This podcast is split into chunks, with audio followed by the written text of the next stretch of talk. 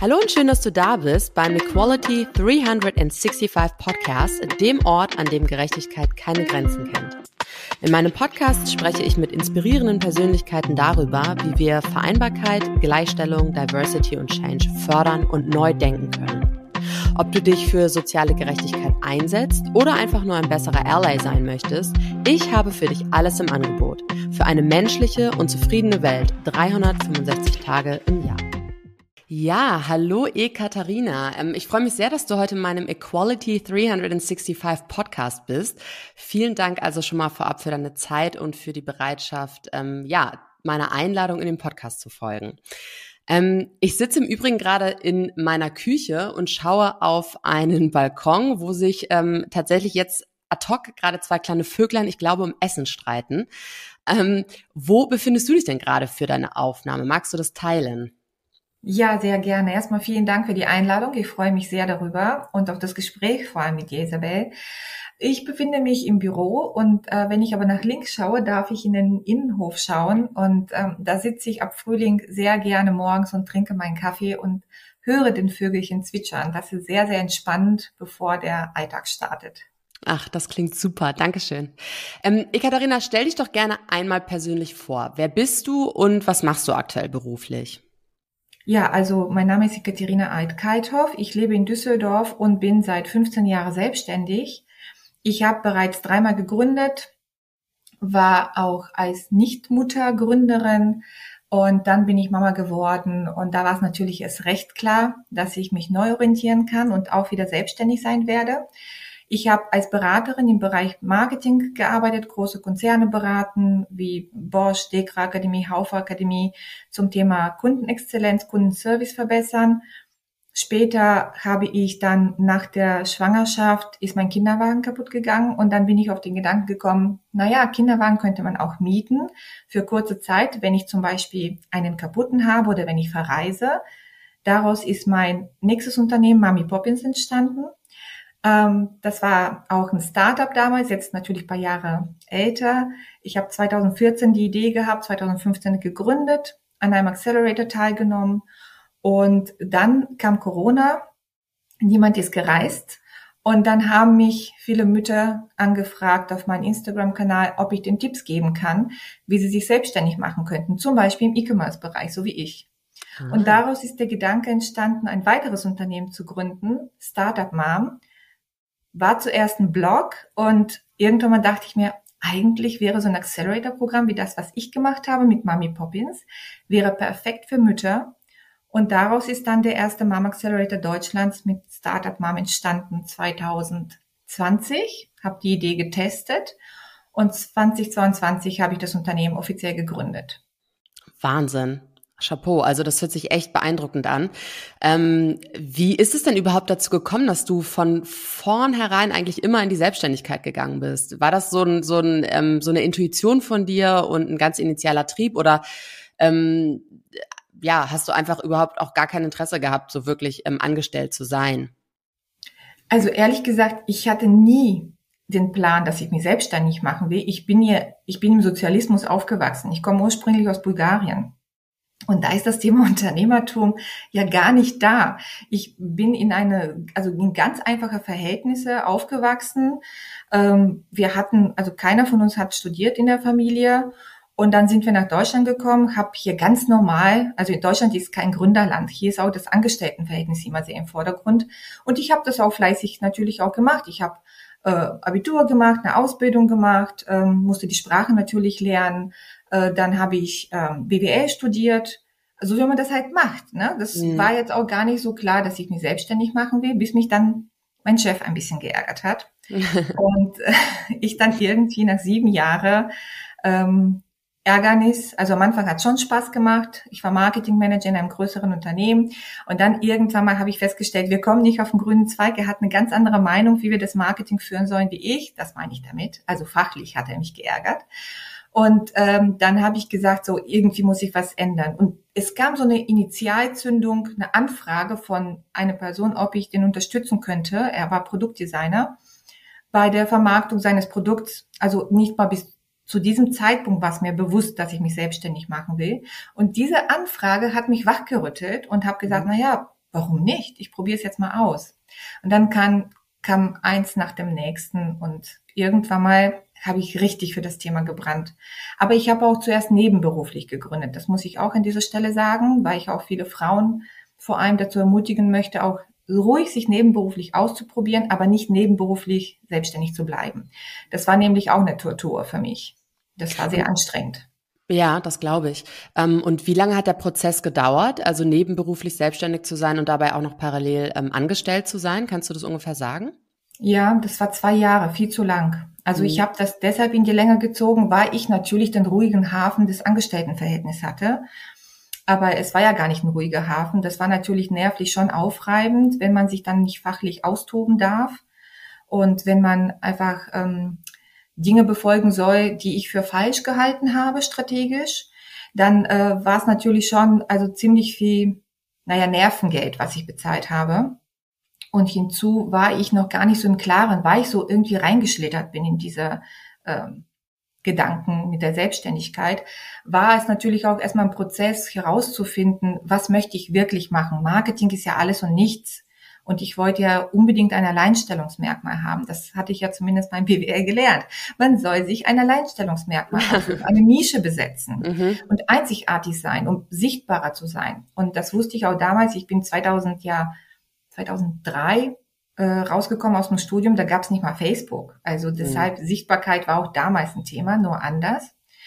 Und deshalb war diese zwei Jahre wirklich, ich finde jetzt im Nachhinein zwar einerseits bisschen notwendig, aber teilweise auch echte Zeitverschwendung. Und heute weiß ich, wie das wirklich schneller geht und ähm, deshalb auch beim Mama Accelerator in drei bis sechs Monate muss man gründen und erstes Geld schon verdienen. Das ist mhm. möglich. Das mhm. weiß ich aus eigener Erfahrung jetzt. Spannend. Ähm, Darauf werden wir gleich im, im, im Verlauf noch mal ein bisschen näher eingehen. Ähm, ich habe in deinem äh, LinkedIn-Profil gesehen, dass du ähm, zu den Top drei Finalistinnen zum Digital Female Leader Award ähm, gehörst.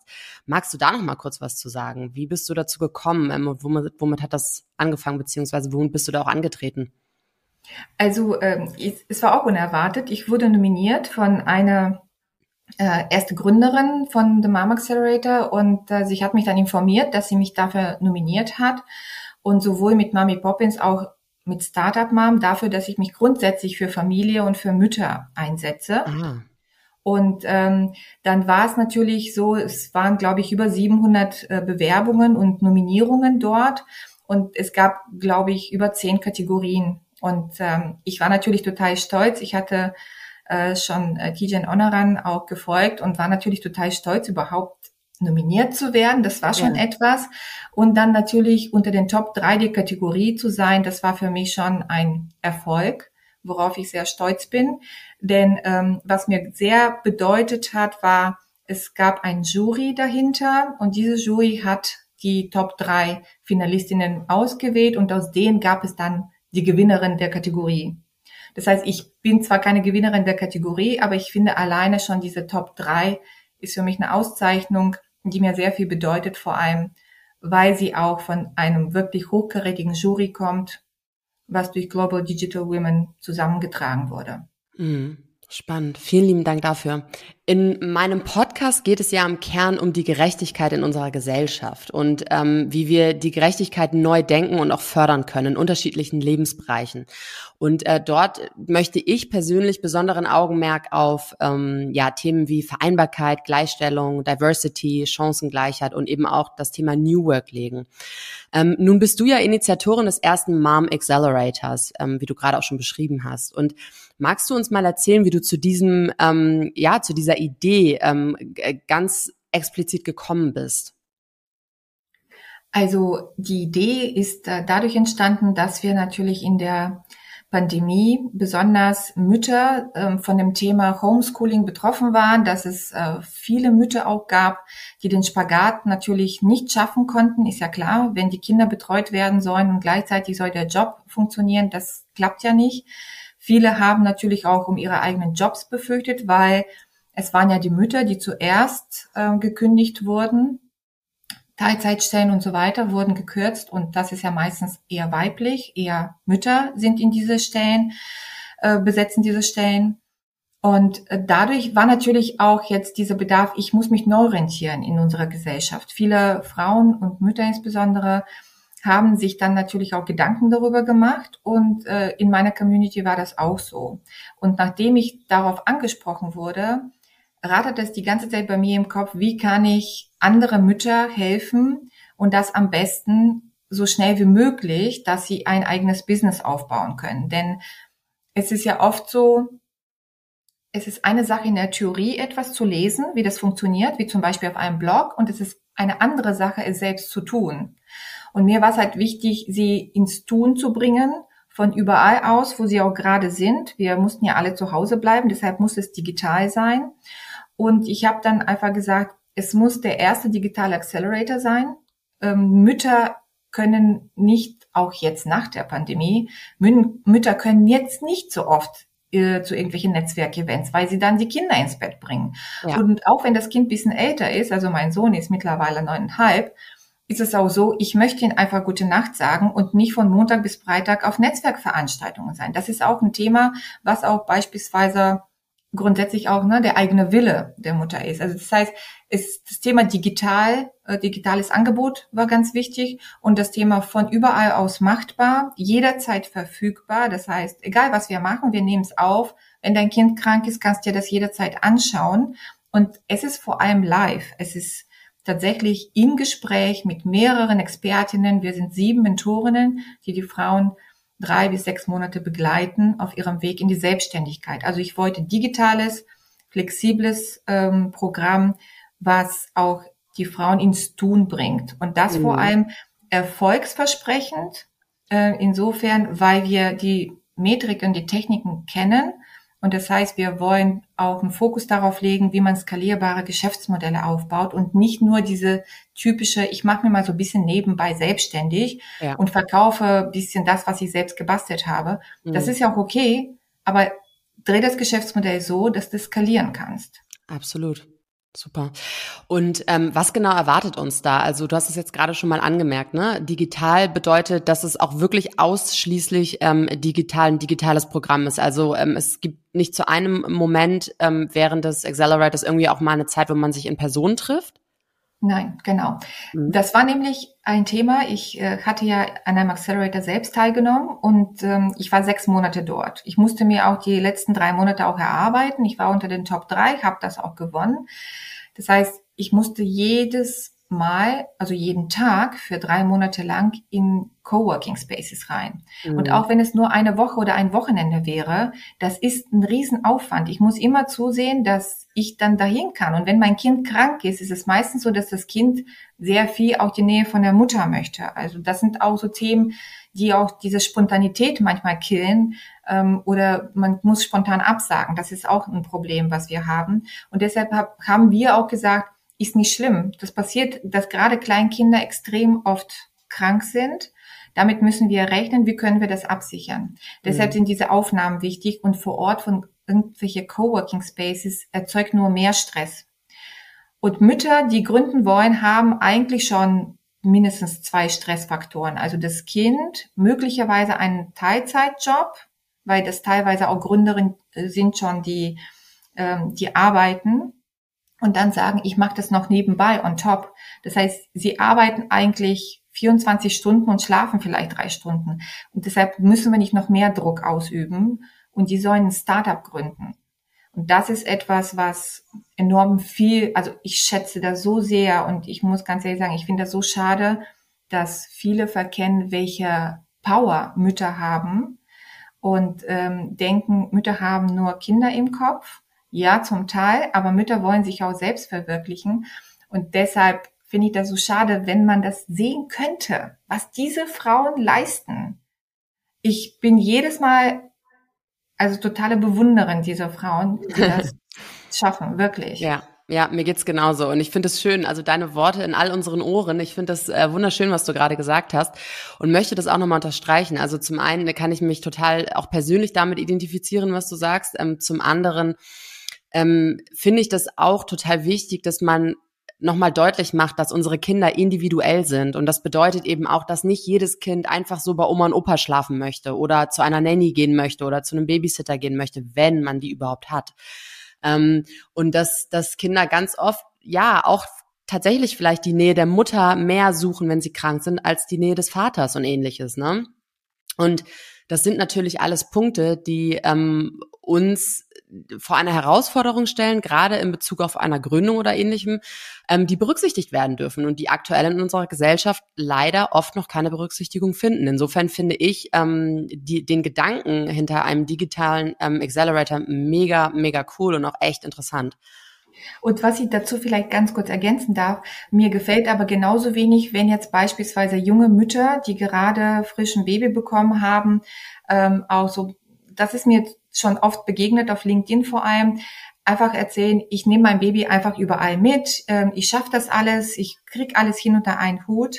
Das ist auch ein falsches Bild, was wir, finde ich, vermitteln, ähm, weil wir müssen nicht alles unter einen Hut bekommen. Wir müssen es das äh, aufteilen. Das ist einfach ein wichtiges Thema. Und äh, ja, wenn mein Baby ruhig im äh, Kinderwagen noch schläft, in diesem Alter, wo man es äh, ab und zu stillen muss. Und wenn es jetzt nicht unbedingt ein Schreikind ist, dann mag es funktionieren. Aber mein neunjährigen Sohn wird mir sonst was erzählen, wenn ich jetzt sage, du kommst auf einen Kongress mit und darfst da jetzt bisschen rumrennen. Also er würde sich einfach ja. weigern. Das heißt, das funktioniert nicht wirklich Nein. dauerhaft so, sondern wir müssen auch authentisch sein und wirklich sagen, was unsere Bedürfnisse sind im Business-Kontext auch. Ja, sehr wichtiger Appell. Ähm, welche Kriterien, ähm, angenommen, ich würde jetzt sagen, hey Ekaterina, ich habe total Lust, mich bei dir zu bewerben. Welche Kriterien muss ich denn da erfüllen, abgesehen davon, dass ich Mutter bin? Also wir nehmen auch Nichtmütter auf. Das wollte ah. ich an dieser Stelle auf jeden Fall betonen. Ich habe das aber einfach Startup Mom genannt, weil ich natürlich Mütter vor allem fördern möchte. Es gibt ja auch zahlreiche tolle Acceleratoren. Nur bei denen ist es halt einfach das Thema Mutter nicht so im Fokus wegen des Formats. Das Format ist sozusagen sehr müttergerecht. Wir wollen eigentlich viel mehr Entrepreneurship nach vorne bringen und vor allem für Frauen, die die Care-Arbeit federführend übernehmen. Das heißt, es können auch einfach andere Frauen sein, die wenig Zeit haben für eine Gründung. Das ist äh, sozusagen etwas, was, äh, was wir ansprechen wollen mit diesem Accelerator. Was wichtig ist auch, ich muss natürlich ein Geschäftsmodell entwickeln wollen, was bisschen komplexer ist. Ich sag mal so, jemand, der beispielsweise ein Coaching-Business aufbauen möchte, würde ich einfach sagen, die Frau haben wir in ein paar Stunden besser beraten. Sie ist auch schneller fertig. Da braucht sie gar nicht so viel für uns Accelerator bezahlen. Es ist ein bezahlter Accelerator, weil wir okay. leider nicht staatlich sind. Wir werden mhm. auch dadurch nicht gefördert, weil wir eine unternehmerische Tätigkeit machen. Nur ich habe gedacht, besser so, als wenn es sowas gar nicht gäbe. Also mhm. haben wir uns Unternehmerinnen zusammengetan. Und was noch wichtig ist, dass wir das Thema Startup ein bisschen mehr in den Vordergrund bringen wollen. Wir brauchen mehr Startups und mit einem Startup meine ich ein innovatives Konzept, was wir vielleicht aus gewöhnlichen Geschäftsmodellen zu einem skalierbaren Geschäftsmodell machen können. Das heißt, jemand, der beispielsweise am Ladengeschäft denkt, kann immer noch auch an E-Commerce denken. Und dann bist du schon digital und dann bist du schon bei Innovation dabei. Mhm. Und was wäre deine Traumkundin? Wie würde deine Traumkundin aussehen?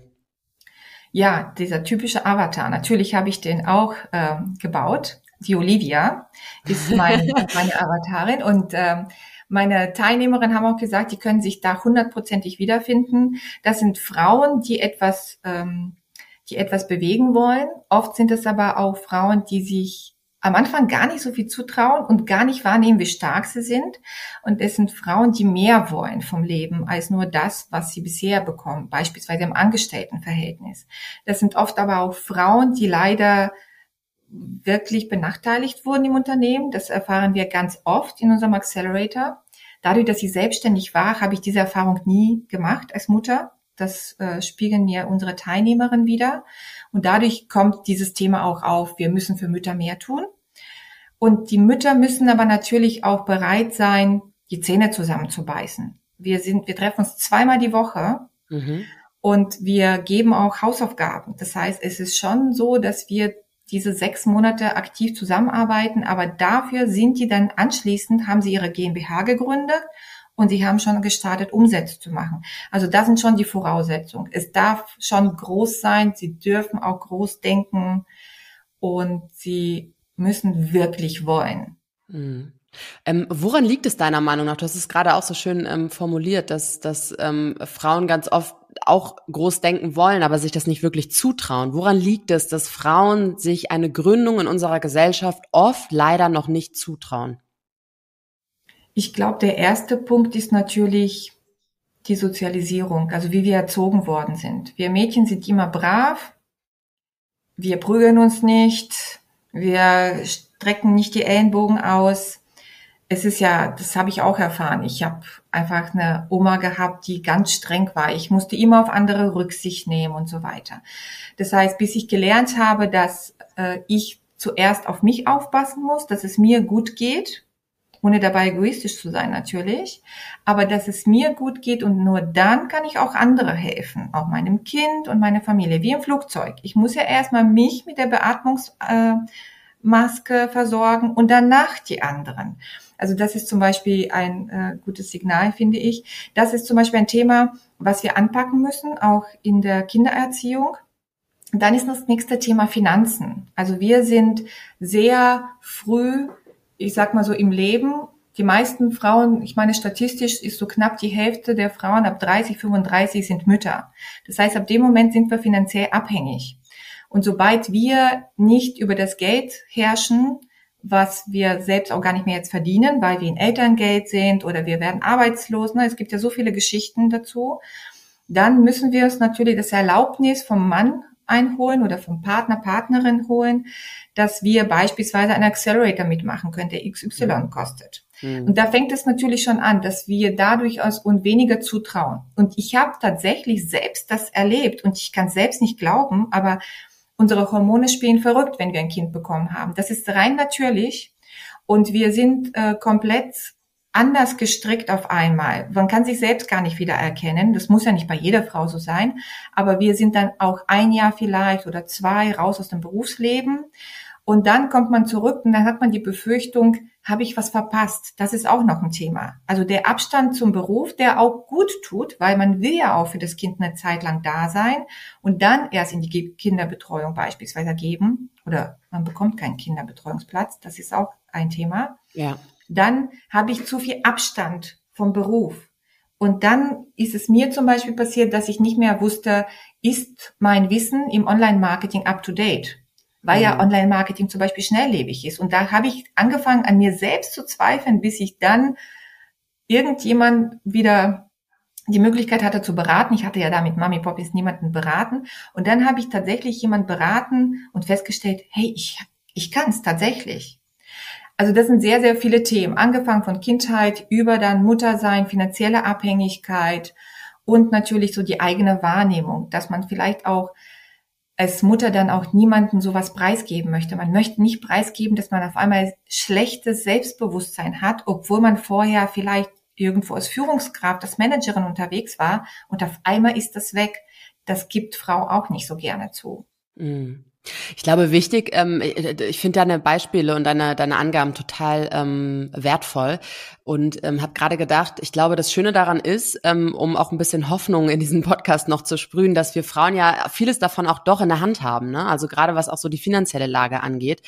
Ähm, ich persönlich zum Beispiel lebe mit meinem Mann das finanzielle Modell, dass wir alles, was wir beide verdienen, 50-50 in die Mitte legen und ähm, auch entsprechend 50-50 aufteilen. Somit habe ich, ähm, bin ich komplett ähm, alleine in der Lage, ähm, Entscheidungen zu treffen für mich, ähm, alleine für meine Familie, ähm, für zukünftige Pläne, für Investitionen, für ähm, ja Sparen, für alles, was ich möchte.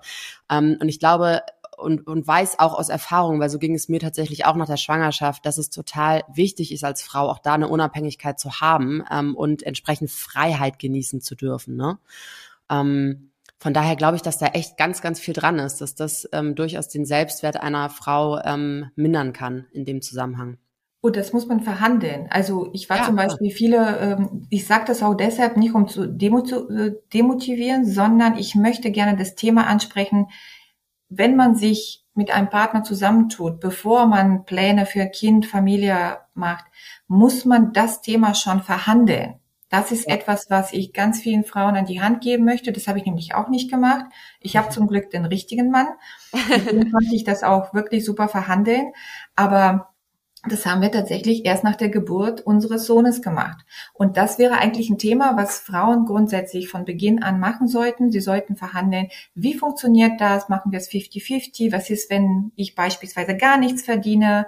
Wie beteiligst du mich? Wie sicherst du mich mit ab? Und so weiter. Und das ist leider auch noch Privatsache. Also es wird, es wird politisch, momentan gibt es einfach wenige Hebel, wie man Mütter beispielsweise in dem Fall absichert. Deshalb muss die Frau sich auf jeden Fall schon von Beginn an, ich würde sagen, mit 19, 20 muss man schon anfangen zu sparen, sich mit Finanzen, mit Finanzbildung auseinanderzusetzen. Das ist ein wichtiges Thema.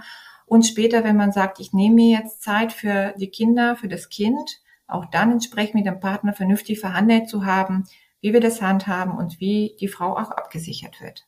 Super, vielen Dank für die Impulse. Ich wünsche äh, ganz vielen werdenden Müttern und jungen Frauen, dass sie das hier hören und äh, sich zu Herzen nehmen. Ich kann das nur unterstreichen. Ähm, mit Blick darauf, dass du ja auch Investorin und eben Gründerin, Seriengründerin sogar bist, ähm, wieso ist es dir so eine Herzensangelegenheit, dass mehr Frauen gründen? Also es ist statistisch belegt, dass Frauen teilweise die bessere Unternehmerin sind. Die können aus dem eingesetzten Kapital mehr rausholen als Männer. Das ist wissenschaftlich bewiesen.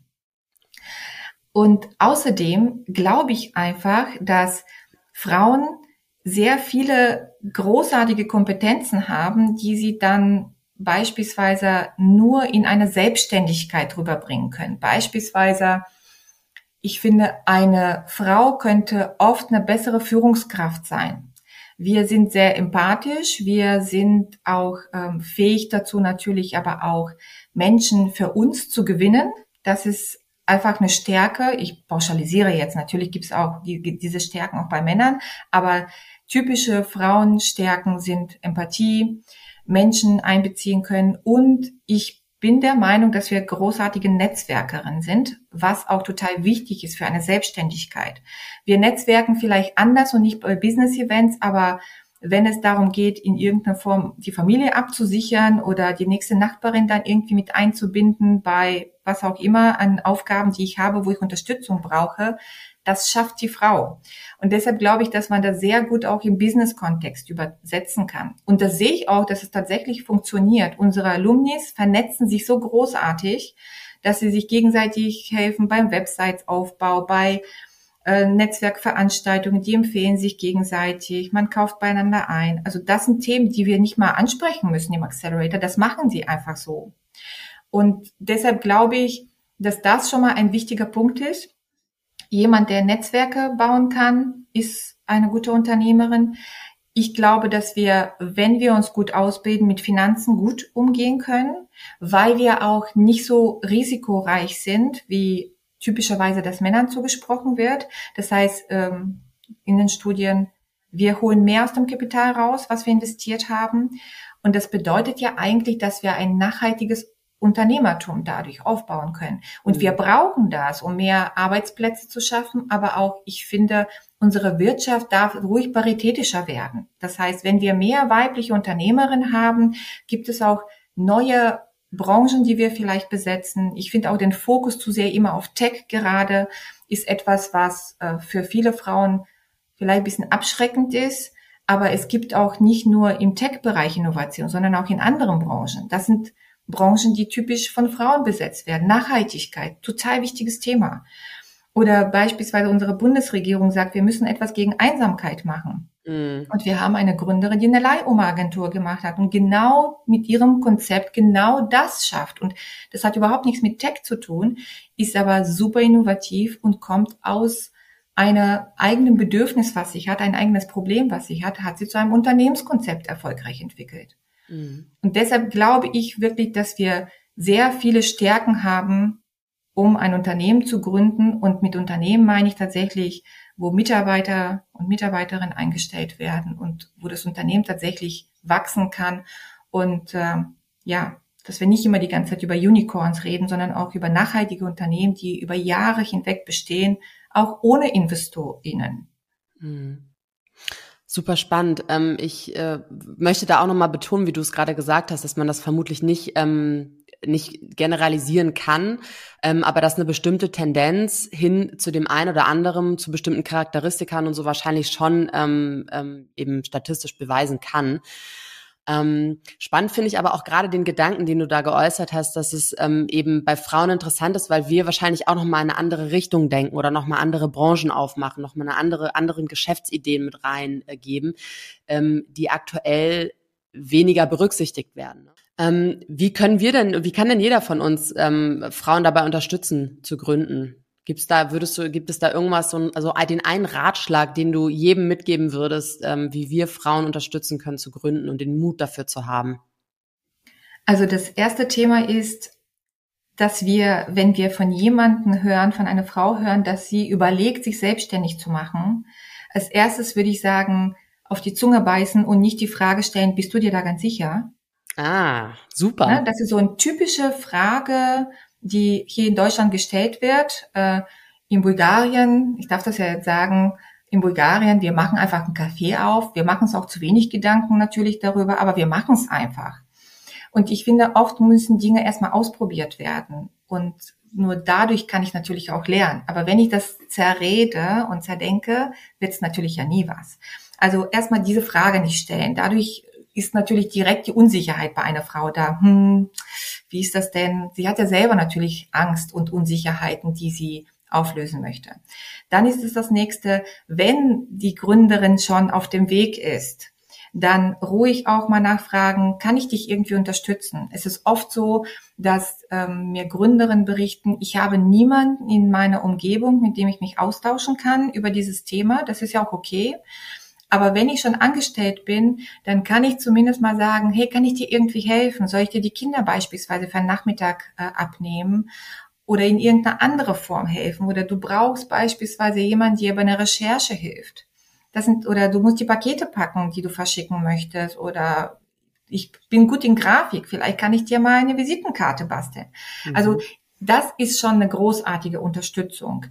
Und ähm, dann natürlich auch mal offen sein, um sich mal die Probleme dieser Frauen auch mal anzuhören, weil letztendlich ist es so, auch wenn ich angestellt bin, äh, bedeutet ja nicht, dass ich kein Verständnis für diese Person habe, nur weil sie selbstständig ist. Das heißt, ähm, offen sein, offene Augen und Ohren halten, das ist schon mal enorm viel. Wenn wir als Gesellschaft da ein bisschen mehr zulassen, dass wir mehr Gründerinnen unter uns haben, das wäre schon großartig.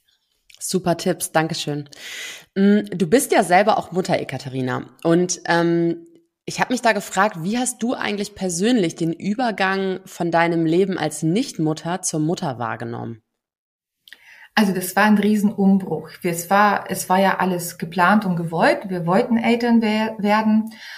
Und äh, dann ist das Kindchen auch da gewesen, mega glücklich. Und es ist, es ist auf jeden Fall so, dass ich das Leben einfach von allen Seiten genossen habe. Einerseits, ich war zwar vorher selbstständig, aber ich hatte natürlich auch jeden Tag zu tun. Ich hatte meine Kunden, zu denen ich fahren musste und auf einmal hatte ich aber doch jetzt mehr Zeit. Ich hatte mir natürlich das erste Jahr Elternzeit genommen und ähm, habe das genossen, dass ich Freizeit hatte, dass ich Zeit für mein Kind hatte. Das, also das kann ich mir gar nicht mehr vorstellen, dass ich einfach im Park mit meinem Kind sitze und einfach nur das Wetter genieße. Das ist ja heute nicht mehr so, aber das war eine schöne Zeit, das erste Jahr, muss ich sagen. Und dann war natürlich diese Pause auch der Auslöser für ganz viele kreative Ideen. Das ist etwas, was viele verkennen. Abstand zu etwas zu nehmen, wie zum Beispiel meine vorherige Selbstständigkeit, hat neue Businessideen mitgebracht und ich, ich liebe es zu gründen. Ich finde das einfach die spannendste Phase eines Unternehmens. Und ähm, von daher kann ich nur sagen, also es ist wunderbar, Mutter zu sein, Mutter zu werden. Ich kann auch ähm, mehr Frauen dazu ermutigen, dass sie sich gut vorbereiten für das Thema, dass sie sich finanziell absichern, dass sie sich auch mal Gedanken darüber machen, wofür sie diese Zeit gut nutzen können, weil das einfach für die persönliche Entwicklung eine große Bereicherung ist, ähm, weil nicht jeder nimmt sich ein Sabbatjahr und kann dadurch ein bisschen Abstand gewinnen. Das ist auch so ein bisschen wie mein Sabbatjahr gewesen, wo ich sagen kann, ich habe dadurch neue kreative Kräfte in mir geweckt. Ich finde es auch total wichtig, ähm, ne, dass wir, dass wir immer wieder berücksichtigen, dass Menschen so unglaublich individuell sind und entsprechend eben auch ganz individuelle Lösungen für jeden Menschen gegeben sein müssen. Und ähm, das, was für für den einen irgendwie ein Sabbatjahr ist, ist für den anderen vielleicht auch einfach ein, eine Teilzeitstelle erstmal oder ja. ähm, oder vielleicht auch keine Ahnung. Ähm, noch irgendeine andere Lösung. Ne? Wie können wir denn dazu beitragen, dass die Bedürfnisse von Müttern ähm, besser berücksichtigt werden in unserer Gesellschaft, gerade auch im Hinblick von Vereinbarkeit und Karriere? Also ich finde, es ist egal, ob wir jetzt im Unternehmen arbeiten als Angestellte oder als wir Gründer, also wenn ich Unternehmerin oder Gründerin werden möchte. Ich finde, wir sollten alle so ein bisschen mehr Verständnis grundsätzlich zeigen für jeden, füreinander, aber auch für Mütter. Und ähm, leider ist es einfach so, das gibt, dazu gibt es äh, auch, glaube ich, ähm, jetzt gerade eine Studie, die herausgekommen ist, dass Mütter wirklich in Unternehmen benachteiligt werden. Also äh, das ist nicht etwas, was ich mir jetzt ausdenke, sondern tatsächlich gibt es feste Statistiken dazu. Und da denke ich mir so, diese Benachteiligungen, die wir auch für andere Gruppen in unserer Gesellschaften äh, wegschaffen wollen, das müssen wir aber auch für Mütter wegschaffen. Wir müssen neue, ich finde, wir müssen einfach im Kopf umdenken. Wir müssen uns als Gesellschaft sehen, die einfach die nächste Generation benötigen und äh, dass wir sagen können, hey, da gibt es einfach Frauen, die sich diese Aufgabe annehmen nicht jede Frau muss Mutter werden, um Gottes Willen. Aber wenn eine Frau sich dafür entscheidet, dann ist es doch großartig, weil dann die nächste Generation kommt, die wir auch dringend brauchen. Ist egal ob Fachkräfte oder Pflegepersonal. Wir sind einfach auch eine alternde Gesellschaft. Und das wird vielen nicht klar. Und auf der anderen Seite, ich finde, Solidarität ist so ein wichtiges Wort und das verbindet Menschen. Und je also je größer die Krise, desto mehr näher rücken wir zusammen als Gesellschaft. Und ich finde, wir sollten uns jetzt einfach mal an die Pandemie wieder erinnern und sagen, lass uns einfach grundsätzlich immer wieder zurückbesinnen, worauf kommt es an, was ist der Kit unserer Gesellschaft, nämlich das Miteinander. Mhm. Und dann ist es egal, ob ich Mutter bin oder nicht. Wir müssen einfach Verständnis füreinander haben. Ja, das hast du wirklich toll beschrieben.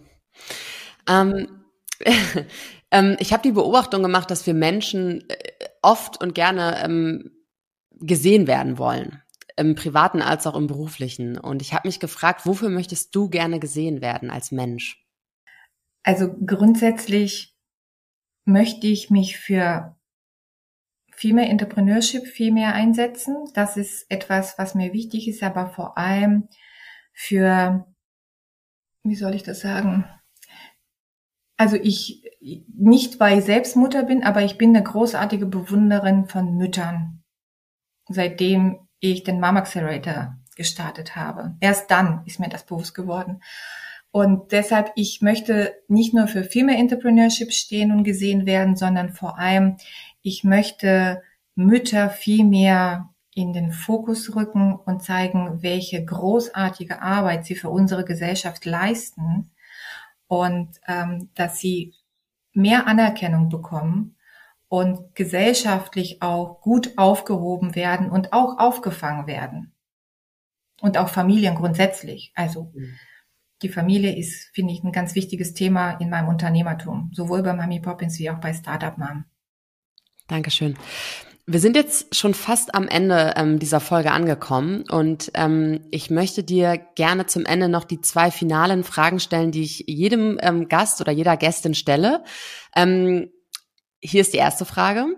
Was ist der eine Tipp, den du unserer Gesellschaft ähm, oder den du uns oder mir jetzt mitgeben möchtest, wie wir unsere Gesellschaft zu einem besseren, gerechteren und gesünderen Ort machen können? Ich glaube, dass indem wir tatsächlich paritätischer in der Wirtschaft werden, dass wir dadurch auch eine bessere Welt gestalten können. Also wenn wir das Leben einer Mutter, einer Frau verändern können, verändern wir die ganze Welt ein Stück weiter. Yes, da gehe ich mit. Dankeschön. Und wie lautet deine Frage, die du ähm, meinem nächsten Gast oder deiner nächsten Gästin stellen oder mitgeben möchtest? Wofür brennst du? Das mm. interessiert mich bei jedem Menschen. Weil wenn du für etwas brennst und dahinterher bist, dann kannst du auch die Welt verbessern. Jeder auf seine oder ihre eigene Art und Weise. Stark. Wofür brennst du? Für Mütter. Mütter, die selbstständig und sein wollen und Startup gründen wollen. Großartig. Das, also mir gefällt das wirklich super. Katharina, vielen, vielen herzlichen Dank ähm, für das wunderbare Gespräch, für die tolle ähm, Gesprächsatmosphäre, die du mir auch geboten hast. Ähm, ich bin sehr, sehr dankbar dafür und ähm, ja, freue mich ganz doll, dass du meiner Einladung gefolgt bist. Ähm, bis ganz bald und ich wünsche dir einen schönen Tag. Ich danke dir für die Einladung und du bist eine tolle Gastgeberin. Danke, Isabel. Dir auch. Danke. Einen wunderschönen Tag und allen natürlich auch viel Mut und Kraft. Genau. Dankeschön. Tschüss. Das war schon wieder für heute. Wenn dir diese Episode gefallen hat, dann abonniere meinen Podcast und unterlasse mir gerne eine Bewertung. Bis zum nächsten Mal. Merci und bye bye.